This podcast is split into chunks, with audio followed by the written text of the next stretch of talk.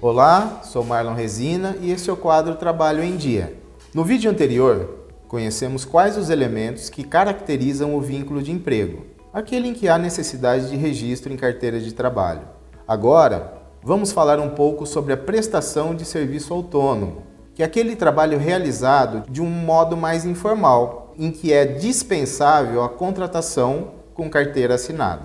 O trabalho autônomo, como o próprio nome diz, tem como característica fundamental a ausência de subordinação.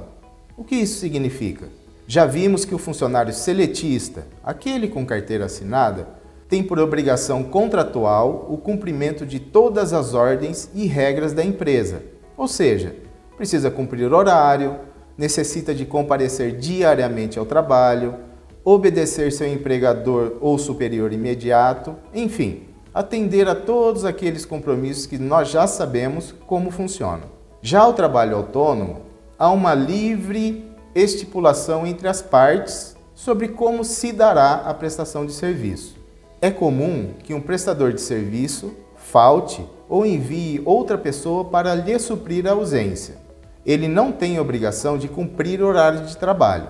Não lhe pode ser exigida exclusividade, ou seja, ele pode prestar serviços a vários contratantes, inclusive concomitantemente. Ele possui autonomia financeira e profissional, o que lhe distingue de um funcionário normal. Ok? Espero que esse conteúdo tenha sido útil. Em breve voltaremos com novos assuntos.